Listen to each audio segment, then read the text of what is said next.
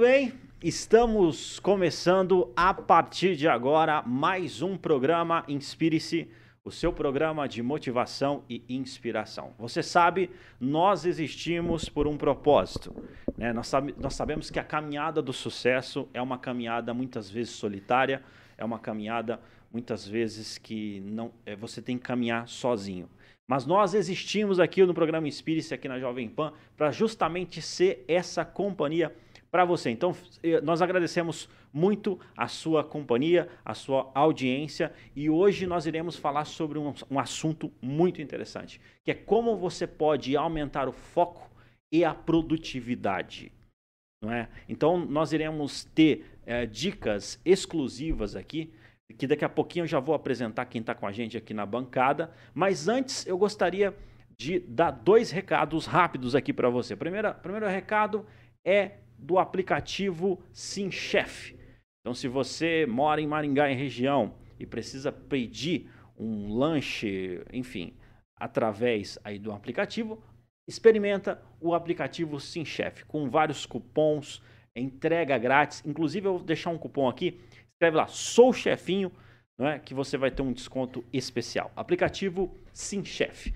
Outro recado rápido para você é da assessoria de comunicação em alta.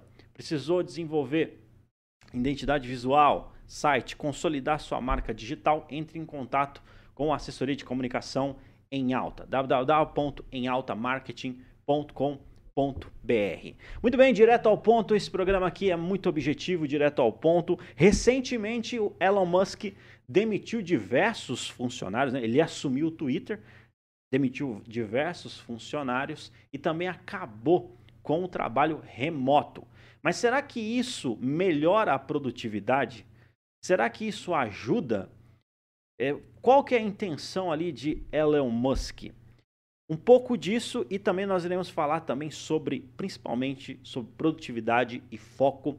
Quem está com a gente aqui, quem topou o desafio, é um, uma pessoa que é apaixonada por esse tema, desenvolve diversas consultorias, mentorias, inclusive o conteúdo que vai ser colocado aqui é um conteúdo que muitas vezes ele entrega de forma paga. Estamos aqui na bancada com o consultor empresarial André Giandon. E eu gostaria já de cumprimentar, André, seja bem-vindo aqui ao programa Espírito. Obrigado, Altair, bom dia. É um grande prazer estar aqui com vocês e trazer mais contribuição para o pessoal em relação a foco e produtividade. Legal. Eu esqueci de colocar alguma coisa da, da, da, sua, da sua formação, do seu currículo, fica à vontade, se você quiser. Vamos lá. A primeira vez que eu trabalhei com produtividade foi em 2001, 2002. Eu fui convidado para participar de um projeto chamado Produtividade Curitiba, a convite da Secretaria de Finanças do município de Curitiba para a gente estudar a produtividade em obras na prefeitura. E desde então eu venho trabalhando com foco, produtividade e fluxo de informações. Mais Legal. recentemente, tive a oportunidade de fazer consultoria em planejamento estratégico para o governo do estado de São Paulo. Né? Eu também passo por várias empresas ao longo desses 20 anos atuando como professor em cursos de especialização, como PUC, UEM e outras instituições de, de ensino, e consultoria também para pequenas empresas, inclusive varejistas. Né? E o tema foco e produtividade sempre aparece só que mais recentemente meu interesse mudou muito em função dos avanços que nós tivemos aí na, na neurociência, que eu tive a oportunidade de conhecer um pouco mais sobre a influência de entender o funcionamento do cérebro humano para que a gente possa ter mais produtividade. Interessante. Eu acredito que vale a pena a gente começar entendendo é, o que, que é foco e o que, que é produtividade, né? Vamos lá. É, eu posso ter a minha atenção em qualquer ambiente, qualquer local. Por exemplo, aqui nós temos o, o pessoal que faz o controle ali do, do, do estúdio, a recepção. A gente está vendo aqui uma sala aberta, onde eu enxergo várias coisas. A minha atenção está sempre sendo puxada para vários lados. Né?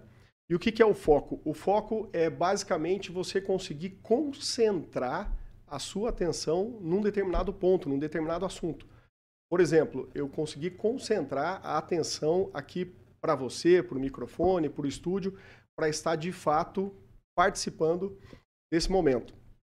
Então, fazendo uma analogia, o foco basicamente é quando a gente tem uma iluminação lá no teatro e a iluminação ela direciona diretamente para o protagonista da peça e que todas as pessoas conseguem olhar diretamente para o protagonista da peça. Agora, o foco não é só fechar a visão. Né? O foco depende da situação. Se eu fosse, por exemplo, um segurança trabalhando aqui no estúdio, ao contrário da minha posição como entrevistado aqui, que eu devo dar atenção direta para o público e para você, o segurança ele estaria ampliando o foco. Então, o foco nada mais é do que a capacidade de você dominar para onde você está dando atenção. Esse é o foco. Legal. E a produtividade é você usar o máximo da sua capacidade produtiva sem prejuízo para o seu equipamento ou para você mesmo. No caso de uma máquina, sem prejuízo para aquela máquina, para que ela dê o máximo da capacidade sem prejuízo para a máquina. E no caso de nós, humanos, né, conseguir dar o máximo de resultado, o máximo de produção, sem prejudicar o nosso próprio corpo e a nossa mente. Interessantíssimo, cara. Inclusive, é, é muito interessante conversar com pessoas que têm uma experiência, têm uma vivência na área. E assim, na sua caminhada como consultora, qual que você percebeu que é a maior dificuldade das pessoas na hora de ter foco, de ter produtividade? Eu acho um grande problema que as pessoas enfrentam na hora de ter foco, de ter produtividade, é não conseguir separar as pessoas do problema. Existe um, um, um, livro do Yuri e Fischer, um livro bastante antigo, chamado Como Chegar ao Sim, que eu sempre recomendo para o pessoal aí nos cursos de pós-graduação. E uma das abordagens que eles colocam, o livro, é sobre o método de negociação de Harvard. É que para que você tenha mais resultados, para que você tenha melhores resultados, você precisa ter capacidade de separar as pessoas do problema.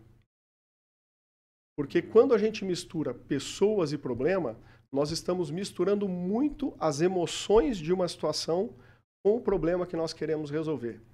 E o desafio para que a gente consiga ser produtivo é porque muitas vezes nós estamos lá no trabalho precisando gerar um resultado para nós mesmos e para a empresa, mas gastando a nossa energia mental pensando em coisas, em conversas com pessoas e não conseguindo nos concentrar naquela tarefa que é tão importante para nós.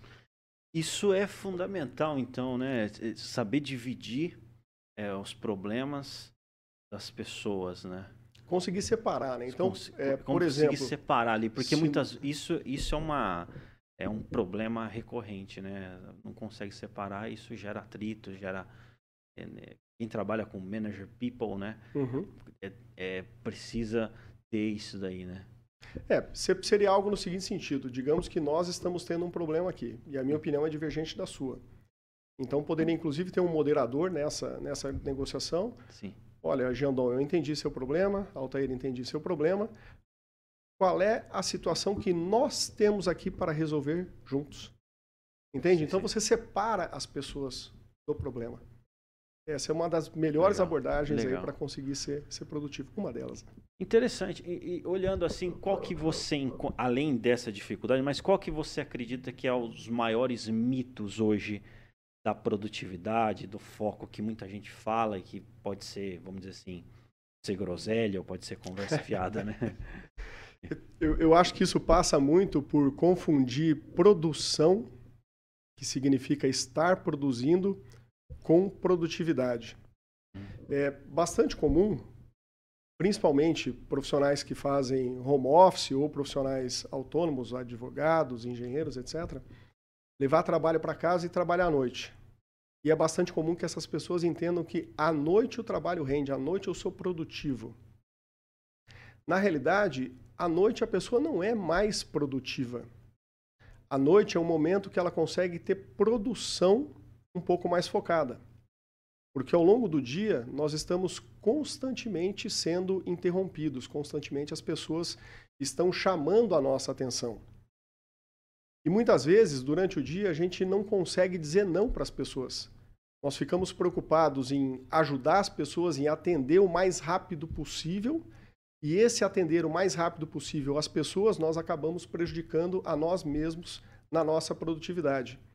E levando esse trabalho para o período da noite, na realidade, o nosso corpo já não tem mais a mesma energia, até por conta do ciclo circadiano, dos hormônios que, que nós temos. Né? Não é a mesma energia que a gente tem à noite. Ou seja, trabalhar uma hora e meia no período noturno jamais será a mesma produtividade que você teria trabalhando uma hora e meia, por exemplo, às nove e meia da manhã. Você pode ter mais produção, mas certamente você não está sendo mais produtivo. Olha aí, interessante, cara. É muito interessante essa temática. Eu já puxo em relação ao o que aconteceu recentemente, né, com Elon Musk que assumiu a liderança ali do Twitter e tomou diversas é, é, posturas, né, decisões. E uma das decisões é acabar com o trabalho remoto. Uhum. E você acredita que, olhando para isso, é, o trabalho remoto ele é menos produtivo? Como que a gente pode olhar essa situação? É, é, é, muito difícil a gente afirmar que o trabalho remoto é mais produtivo ou menos produtivo. Uhum. Os desafios são diferentes, né? Os desafios são bem diferentes. Um dos aspectos, quando eu tenho, por exemplo, um trabalho de engenharia, como o caso da Tesla, onde o Musk fez a, a mesma coisa, o fato de eu estar junto no ambiente empresarial permite um fluxo da gestão de conhecimento da empresa que é completamente diferente do que acontece quando as pessoas estão em trabalhos remotos. Porque no remoto, por exemplo, eu marco uma reunião online às 11 horas da manhã e eu tenho essa meia hora da minha reunião, das 11 até as 11 e meia, para conversar com essa pessoa e de certa forma acaba se tornando uma conversa um pouco mais fria do que seria caso essa conversa fosse presencial. E muito mais importante do que isso é que quando eu estou no trabalho presencial, eu tenho a oportunidade de ter mais empatia com as pessoas, porque eu passo a conhecer mais as pessoas. Eu passo a entender o problema das pessoas. E nós precisamos ser tratados como pessoas. Então, no ambiente remoto, muitas vezes eu, eu acabo é, me percebendo mais produtivo como indivíduo, mas no presente e para o futuro da empresa, isso pode não ser a melhor estratégia. Porque a estratégia precisa de socialização para que a gente deixe de ter o conhecimento individual e passe a ter o conhecimento corporativo, o conhecimento institucional, que é fundamental também para a produtividade de todos. Eu posso estar enfrentando um problema em casa e eu vou levar duas horas para resolver esse problema. E se por acaso eu estivesse na empresa, eu resolveria em 15 minutos, simplesmente comentando com alguém: Puxa, eu estou cansado que eu preciso resolver esse relatório e ainda não encontrei uma abordagem. Então, esse é um ponto de vista. Né? Por outro lado, a gente pode pensar que, de fato, muita gente é mais produtivo sozinho, muita gente é mais produtivo em casa. Então, depende do tipo de trabalho que a gente faz e depende do quão preparadas as pessoas estão para uma situação ou para outra situação. E a grande sacada disso tudo, independente de eu estar presencial ou remoto na empresa, é que eu preciso me fazer presente e, mais do que isso, eu preciso entender a minha produtividade. Eu preciso entender o que está sendo bom e o que não está sendo bom para mim e por trás de tudo isso, eu preciso ter diálogo com os meus pares para trocar ideias com eles para dizer se eu estou sendo produtivo ou não, para que eu possa sempre melhorar. Cara, sensacional. Inclusive, é, você falou de sacada. Dentro da tua experiência ali, o que, que você considera como uma das maiores sacadas para a pessoa ter mais produtividade, mais foco? Vamos lá. Eu sei que, é, é, como vamos dizer assim, você, você, você aplica treinamentos e, e mentorias de horas, né? Eu, eu tô, tô, pedindo só a ponta do iceberg ali, só a ponta. Se fosse, se fosse elencar, né? Por, por a, uma das melhores dicas. Não, né? vamos tratar do iceberg inteiro pelo que é mais importante e envolve uhum. tudo isso daí. A grande sacada para você ser mais produtivo no trabalho, e isso eu falo com muita tranquilidade, é você entender que a sua produtividade no trabalho não depende das suas horas de trabalho. A sua produtividade de trabalho ela está fortemente relacionada e provavelmente depende muito mais de o que você faz fora do trabalho. Por quê? O tipo de alimentação que você tem importa. Se eu saio para almoçar e tenho uma alimentação pesada, ao longo da tarde eu vou ter dificuldade de me concentrar, porque talvez eu esteja tendo uma digestão pesada, né? E posso até ficar sonolento em relação a isso. Ou seja, o que está definindo sua produtividade de estar sonolento ou não estar sonolento é o que você faz na hora do almoço. Tem a questão do sono.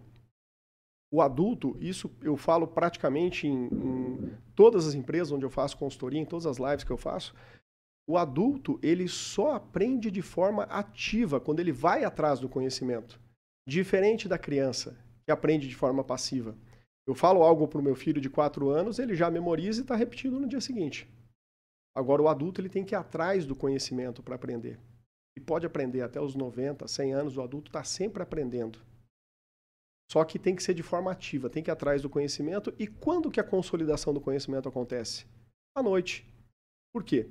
Durante o sono, o teu cérebro faz uma faxina e uma organização de tudo que você aprendeu para definir o que é útil e o que é inútil, o que precisa manter e o que precisa descartar. O aprendizado, na realidade, ele só acontece durante o sono. Mesmo para criar músculos, você cria músculos se tiver um sono de qualidade. Ou seja, o sono ele passa a ser muito mais importante, um sono de qualidade, do que as horas que você está no trabalho. Oito horas de trabalho para uma pessoa que tem insônia é completamente diferente de oito horas de trabalho de uma pessoa que tem qualidade de sono. Olha, interessante, interessante esse insight, porque é fundamental, né? É, essa questão de sono, de alimentação, é algo que às vezes passa batido, né? A gente foca somente naquelas dicas é, que estão ao, ao, redor ali, questão de caderneta, que não é menos importante, agenda, né? né? agenda e tudo mais. Mas, mas, sabe que tem uhum. é, um, um pesquisador ele, o John Hattie, ele escreveu um livro chamado Go Wild. E uma tradução livre, não tem em português ainda esse livro, seria é, Seja Selvagem. Né? E o recado por trás do Seja Selvagem está relacionado com aproxime-se do que seria a natureza do ser humano. Que é altos e baixos, né? você ter momentos de estresse momentos de repouso, você está com o coração acelerado, está com o coração descansado, enfim. É, uma das coisas que ele afirma, ele é um pesquisador doutor, que tem centenas de pesquisas em nível mundial, passando por universidades, inclusive por Harvard, onde ele leciona. E uma coisa que ele fala é o seguinte: você não faz exercício físico para modelar o corpo. Você faz atividade física para modelar a mente, a sua capacidade de decisão. Atividade física é para ser mais inteligente. E eles têm pesquisas em relação a isso, monitorando estudantes e trabalhadores, demonstrando que quem faz atividade física todos os dias tem uma performance cognitiva muito melhor. Sim. Então é o que a gente faz fora do trabalho que faz toda a diferença faz toda na nossa a diferença. no trabalho. E eu tô dentro de um de uma bateria de exercícios aí que eu acabei me comprometendo no podcast, né? Que é no outro podcast que a gente tem. E realmente estou sentindo uma. Eu perdi já 5 quilos, é, enfim, tô me sentindo muito melhor. Capacidade de memorização, capacidade de é, cognição também melhora e tudo isso uhum. a gente vai sentindo. E em relação, em relação à estratégia, eu acredito que você, é, você dá é, consultorias em empresas, consultorias individuais também para pessoas. Assim, se fosse, quais estratégias você daria para um contexto empresarial e para um contexto individual para a pessoa ter mais produtividade? É uma pergunta ampla, mas uhum. se fosse dar algumas estratégias, quais você daria? É, eu acho que o, o, o, primeiro princípio é isso que eu já comentei, de você tratar a pessoa como pessoa, entender Sim. que nós estamos falando de um ser humano. Sim. No caso empresarial, inclusive isso foi um ponto que eu tratei, eu tenho um podcast que se chama Hábitos Controlados, e na sexta-feira tive a oportunidade de entrevistar uma pessoa que ele disse, olha, o meu maior problema é que minhas emoções não têm controle. Né? Então, no empresarial, eu costumo dizer que entender o perfil comportamental é um dos pilares para que você defina a tua estrutura de planejamento e consiga ser mais produtivo. Por exemplo, existem pessoas que têm mais capacidade de fazer planejamento pelo seu próprio perfil comportamental. Né? No meu caso, eu estudei administração, mas também estudei engenharia. Então, eu tenho um lado de execução de planos, eu tenho facilidade para fazer planos. E eu me sinto muito confortável criando um plano, seja para uma pessoa ou para uma empresa. Por outro lado, existem pessoas, por exemplo, você pode ter um, um, um advogado que ele gosta de direto à solução, gosta de direto a resolver o problema. E para ele, usar o tempo fazendo um planejamento pode ser uma coisa chata, desagradável.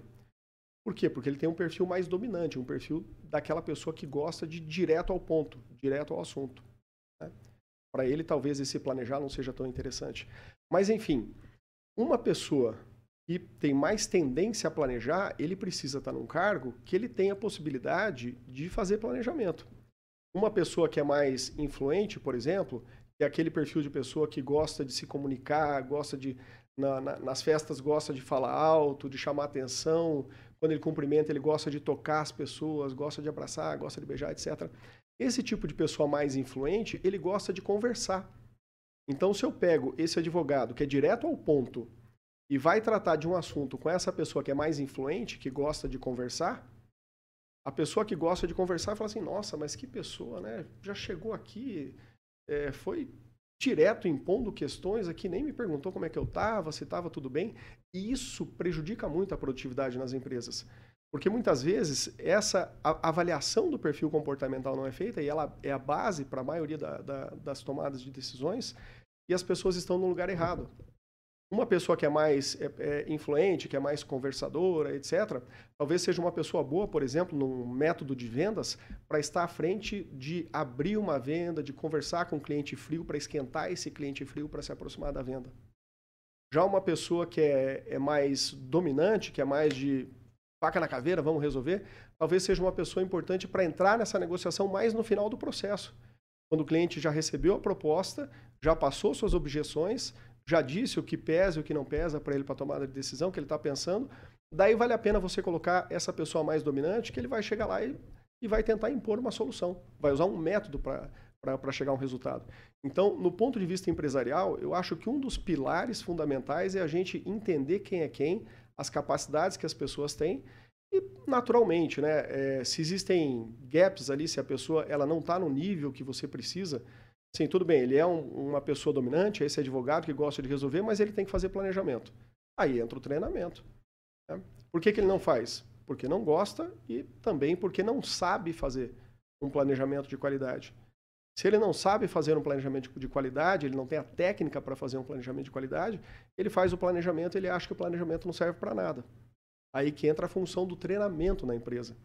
Treinamento empresarial hoje tem que ser uma coisa constante porque a velocidade das coisas estão é, é, é, tão rápidas, né? É, é, tão impressionante o quanto as coisas mudam, que se eu não tiver treinamento constantemente na minha empresa, logicamente eu estou ficando para trás.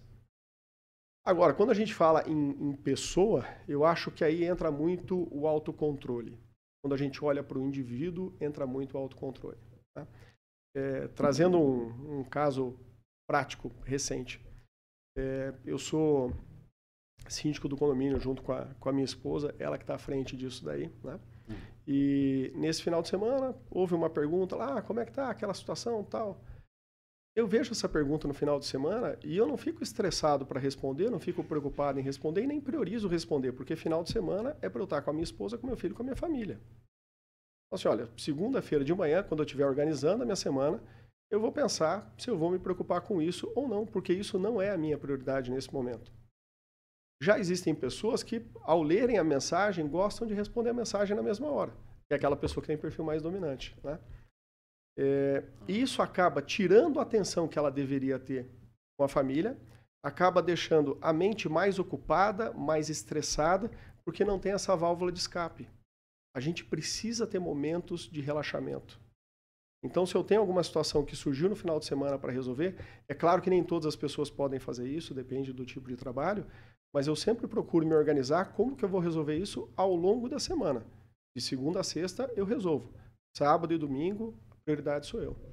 Interessante. Então, é, a pessoa ela precisa ter um, uma expertise ou pelo menos um conhecimento sobre perfis comportamentais, né? É, que nem você mencionou. Para as empresas é importante. Né? Para a pessoa poder ali é, colocar né, a pessoa certa no lugar certo para ela poder ter um rendimento melhor, né? Que, que nem você falou, dependendo do perfil da pessoa, ela pode gerar mais produtividade ou não em determinado lugar, né? E, e isso é fundamental dentro do, do, processo. É interessante esse conhecimento. Inclusive, marcar um outro dia para a gente estar tá falando sobre perfis, né? É, é, você colocou ali dominante, né? É, dominante, influente, conforme e estável. Estável. Então, são, são perfis ali que vale a pena conhecer mais. Mas você falou que você é, fala muito sobre hábitos controlados. Isso. E como que seria assim? Qual que você é, ensina desenvolvimento de hábito? Sim, eu, eu tenho um, um método para desenvolvimento de, de, de hábitos. É, a pessoa fala o objetivo para você, você eh, cria um plano de ação. Seria isso? isso? É, um dos pontos é, fundamentais é justamente a gente entender a mecânica dos hábitos, né? Como que o hábito é, é formado. E via de regra, qualquer atitude que nós temos como ser humano, ela é baseada em estímulo, desejo, resposta e recompensa. Tá? E o hábito ele é formado por isso daí.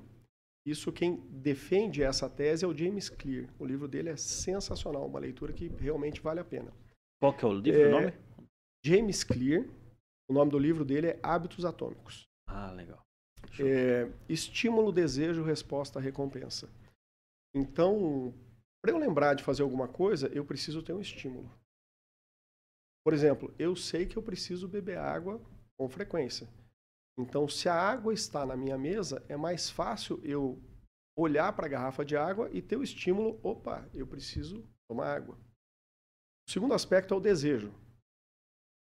Você, ao ver alguma coisa, você sente desejo naquilo. Por exemplo, você passa em frente a uma loja que tem uma vitrine, né? de repente uma noiva está querendo casar, ela passa em frente a uma loja, não sabia que tinha uma determinada loja de noivas, ela vê a fachada da loja de noivas, é o estímulo automaticamente ela dispara o desejo. Eu quero entrar nessa loja. Eu quero. Esse é o desejo. Aí vem a resposta. A resposta é a ação que você realiza. Por exemplo, colocar o carro no estacionamento, atravessar a rua e lá na loja. E a recompensa é depois de você conhecer essa loja, você ficar satisfeita, porque tem mais uma opção para comprar o seu vestido.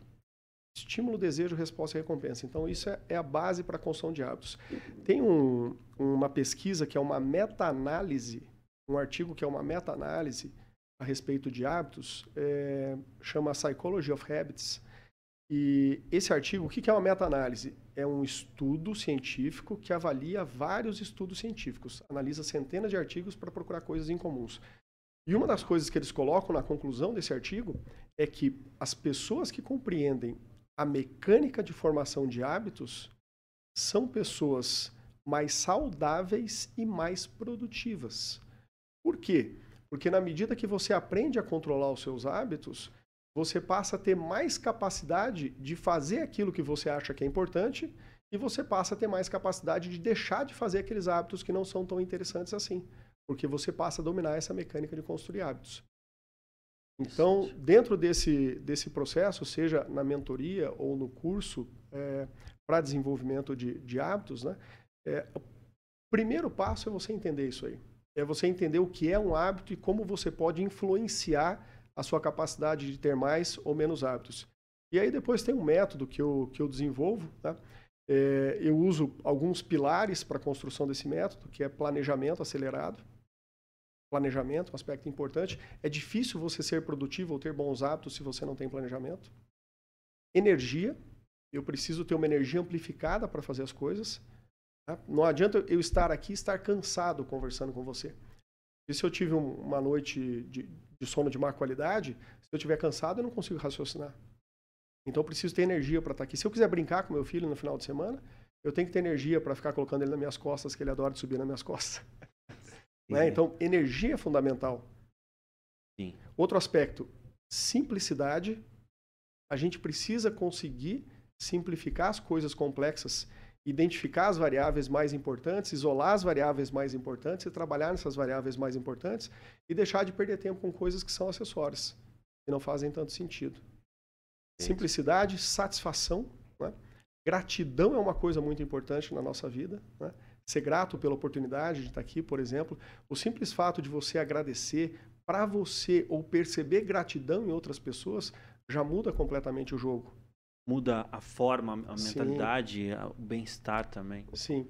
É, agora, a gente tem que entender que a vida não é brincadeira, né? a vida tem obstáculos, sempre haverão restrições, impedimentos que dificultam que você atinja um determinado objetivo.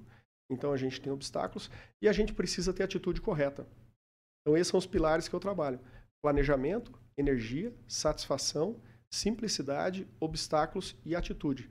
Se você pegar as primeiras letras, forma a palavra pessoa. Esses são os pilares que eu uso para desenvolver os hábitos. Né? E aí tem uma série de ferramentas é, que eu falo que é o caminho dessa transformação que a gente tem que seguir. Eu chamo de caminho do o, é o, o S, né? Percurso do S, que essa transformação passa por vários aspectos que eu, eu trago uma analogia com a, com a letra S, como sono, salada, suor e por aí vai. É, aí eu trago ferramentas e técnicas para que as pessoas entendam, entre aspas, como configurar melhor o seu corpo e o seu dia a dia para que possam ter mais resultados. Porque não adianta eu planejar, não adianta eu ser uma pessoa que, ah, estou satisfeito com isso, com aquilo, sou uma pessoa simples, não enxergo é, grandes problemas nos desafios da, da, da vida, se eu não sei como usar o meu corpo. A visão, por exemplo, o que a gente vê é determinante para a nossa qualidade de vida. Existe uma relação direta, quem fala muito isso é o Andrew Hilberman. O Hilberman, ele tem uma, um, ele é, é diretor de um laboratório de pesquisa em Harvard, onde eles pesquisam a re regeneração do cérebro, especificamente para recuperar a visão de pessoas que perderam a visão, que têm deficiência.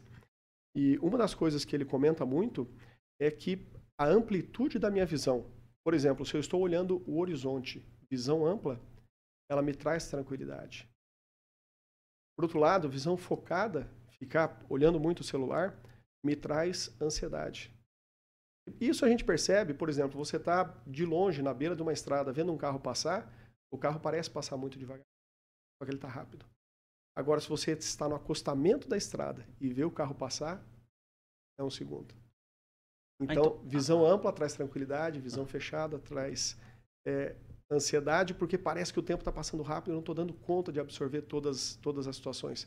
E aí entra é, a iluminação, né, a intensidade da iluminação que a gente recebe, ou a ausência de iluminação que a gente recebe, a inclinação da iluminação que a gente recebe nos nossos olhos, são determinantes para informar o cérebro que hora é do dia e quais hormônios precisam ser liberados em cada momento.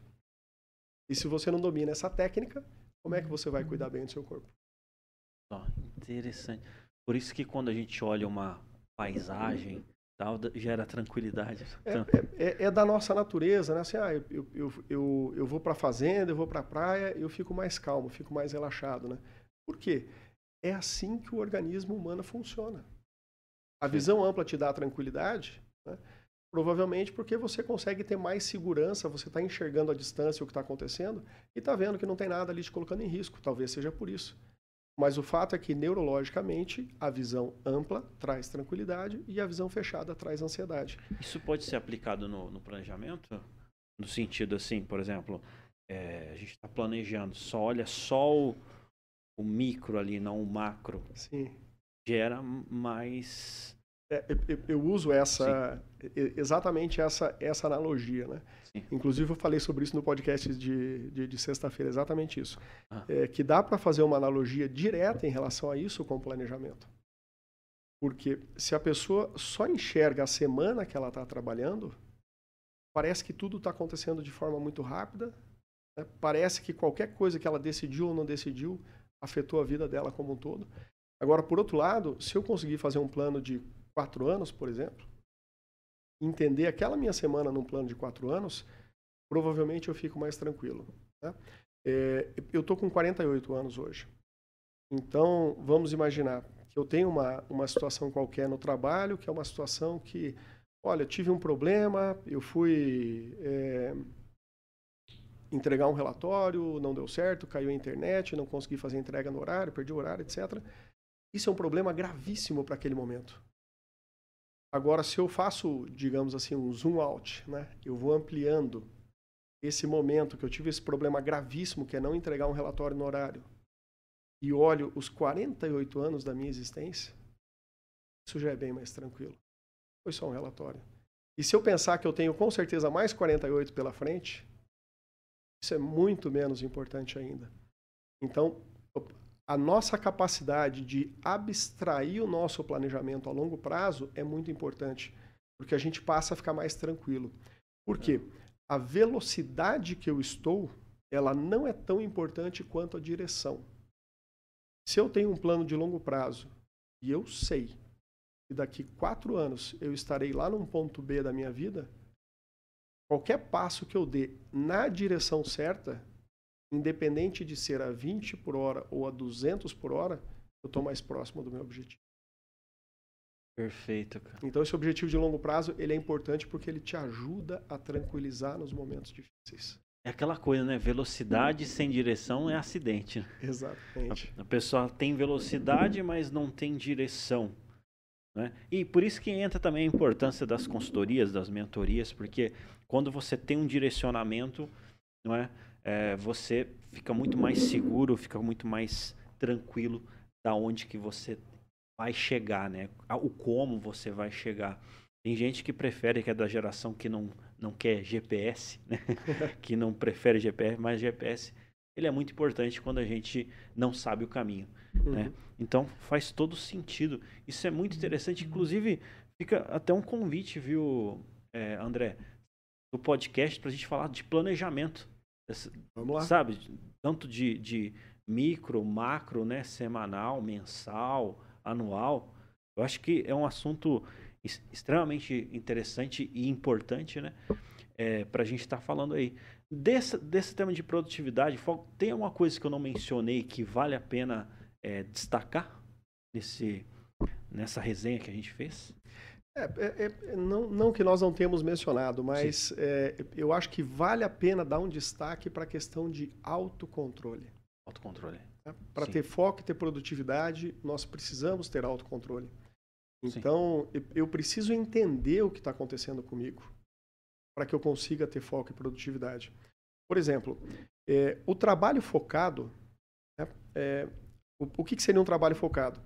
Um momento que eu estou realizando uma tarefa que ela demanda muita energia, ela consome muita energia, e eu estou conseguindo fazer aquilo com sucesso sem distrações em volta.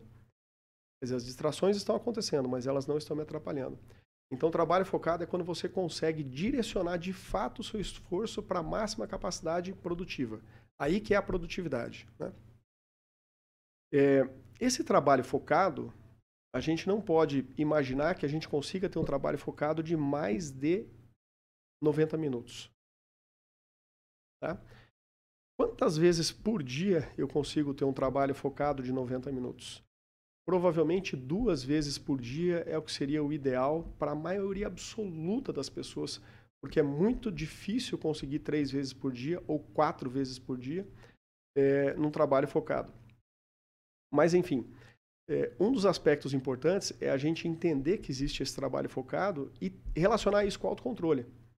Então, por exemplo, o, o nosso organismo, ele varia de temperatura aí mais ou menos uns 2 graus ao longo das 24 horas e a menor temperatura que a gente tem é no sono. Nós precisamos baixar a nossa temperatura justamente para ter aquela higiene mental. Eu comentei que o cérebro está organizando as coisas. Duas horas antes de nós acordarmos é quando eu tenho a menor temperatura do meu corpo. E cinco horas depois desse momento é o momento que eu tenho o meu pico de condição de ter atividade mental. Ou seja, para quem tem um sono regular, por exemplo, eu costumo acordar até umas 6 horas, por volta de 6 horas. Para quem tem um sono regular e acorda diariamente às 6 horas, o momento ideal para ter esse trabalho focado é às 9, 3 horas depois que você acorda. E qual que é o grande desafio do autocontrole? É que alguém pede alguma coisa para mim às 9 horas da manhã, se eu abro mão disso, eu abro mão do meu trabalho focado, e vou deixar para fazer o meu relatório às 11 da manhã ou às 2 da tarde, eu já não terei a mesma energia mental para fazer isso. Só que pesa aquela questão, digo não ou não digo não. Né? Trazendo um, um, exemplo prático. Né? É, a, minha esposa traz um carpinteiro para ver um, uma reforma que a gente está fazendo em casa, lá uns móveis na, na churrasqueira. E ela, olha, amanhã cedo o carpinteiro vai vir às 9 da manhã, você vai atender ele porque eu não posso. Ok, eu vou atender. Mas eu sei eu estou dedicando o melhor momento do meu dia para atender um prestador de serviço. Então, nesse dia, eu preciso tomar muito cuidado para que o resto do dia seja bom e eu consiga, de fato, ter produtividade. E uma das formas de fazer isso pode ser fazendo uma atividade física mais intensa um pouco mais cedo. Porque daí, fazendo essa atividade física um pouco mais cedo, eu consigo ter essa oportunidade de ter a janela de trabalho focado antes das 9 horas da manhã. Interessante, tendo essa compreensão, a pessoa consegue se controlar melhor. Se controlar melhor. Cara, interessante, interessante. O pessoal é, tem participado aqui, né? Inclusive é, pessoas que te conhecem no canal aqui ao vivo da Jovem Pan, tá dizendo, bom dia André. É, seria correto afirmar que a produtividade está ligada diretamente à disciplina? Finaliza com essa pergunta. Com certeza, com certeza. É, a, a, disciplina, como eu comentei, né? É, o que nós fazemos fora do trabalho direciona muito a produtividade que nós temos no trabalho. É fator determinante. Então, se eu consigo ter disciplina, eu conseguirei ter mais produtividade. Só que eu gostaria de é, abrir um parênteses aqui que ter disciplina e ter rotina traz liberdade para as pessoas. Porque uma objeção que muita gente tem é que ter rotina vai me deixar preso. E na realidade é completamente o contrário. Por exemplo, uma pessoa que tem um controle financeiro ativo, que ela planeja, sabe o que faz, quanto gasta aqui, quanto gasta lá, ela tem condição de fazer um investimento para comprar uma boa casa ou de guardar dinheiro para fazer uma viagem e ela sabe exatamente o impacto que essa viagem tem na vida financeira dela. Quem tem controle financeiro tem liberdade para tomada de decisão financeira. Quem tem controle de agenda tem liberdade para administrar sua agenda. Então, se eu tenho disciplina para controlar minha agenda, eu tenho mais informação para tomar uma decisão de qualidade em relação a aceitar ou não aceitar um compromisso. É, essa disciplina, ela de fato melhora muito a nossa produtividade. Maravilha, interessante, maravilha. Estamos chegando aqui ao fim aqui do programa Inspire-se e nós trocamos uma ideia aqui, conversamos sobre produtividade e foco, né? É, lições valiosas aqui foram colocadas. É, espero que você que esteja acompanhando aí também tenha sentido é, o, o, que, o que eu senti aqui. No caso, eu de fato é, é, aprendi várias coisas aqui e com certeza a gente vai estar tá aplicando aí ao longo dos próximos dias. E eu gostaria de agradecer ao André Jandon por ter topado esse desafio aqui de estar tá conversando sobre esse tema. André, muito obrigado aí pela sua participação. Obrigado, Altair. Quem quiser é, acompanhar mais conteúdos como esse, né, no YouTube, Legal. eu tenho o canal Hábitos Controlados e também no Instagram, Hábitos Controlados. A gente pode ter mais contato para dar continuidade nesse assunto e estou sempre à sua disposição. Quero participar lá no, no, no, seu podcast. Vamos lá falar sobre planejamento também. Te agradeço demais o convite, porque uh, a minha missão pessoal é impactar a maturidade gerencial das empresas e a qualidade de vida das pessoas. Então, ter a oportunidade de estar aqui é realmente inspirador para mim. Então, muito obrigado a você e toda a equipe do programa Inspire-se. Mais uma vez, deixo registrado também a minha gratidão aqui. E o, o André, eu vou estar tá vendo com a, agenda dele, vai estar ali em dezembro, né? Vai, o pessoal começa a montar os planejamentos, montar quais são as resoluções para o ano de 2023 e vamos estar tá conversando aí sobre planejamento. E mais uma vez, muito obrigado. E a gente avisa vocês aí sobre essa participação. Gostaria de agradecer também todo mundo aqui da Jovem Pan, você que acompanhou a, com a gente aqui ao vivo e você também que depois vai estar acompanhando aí o nosso programa que vai ficar na Panflix. Eu sou Altair Godoy e este foi mais um programa Inspire-se.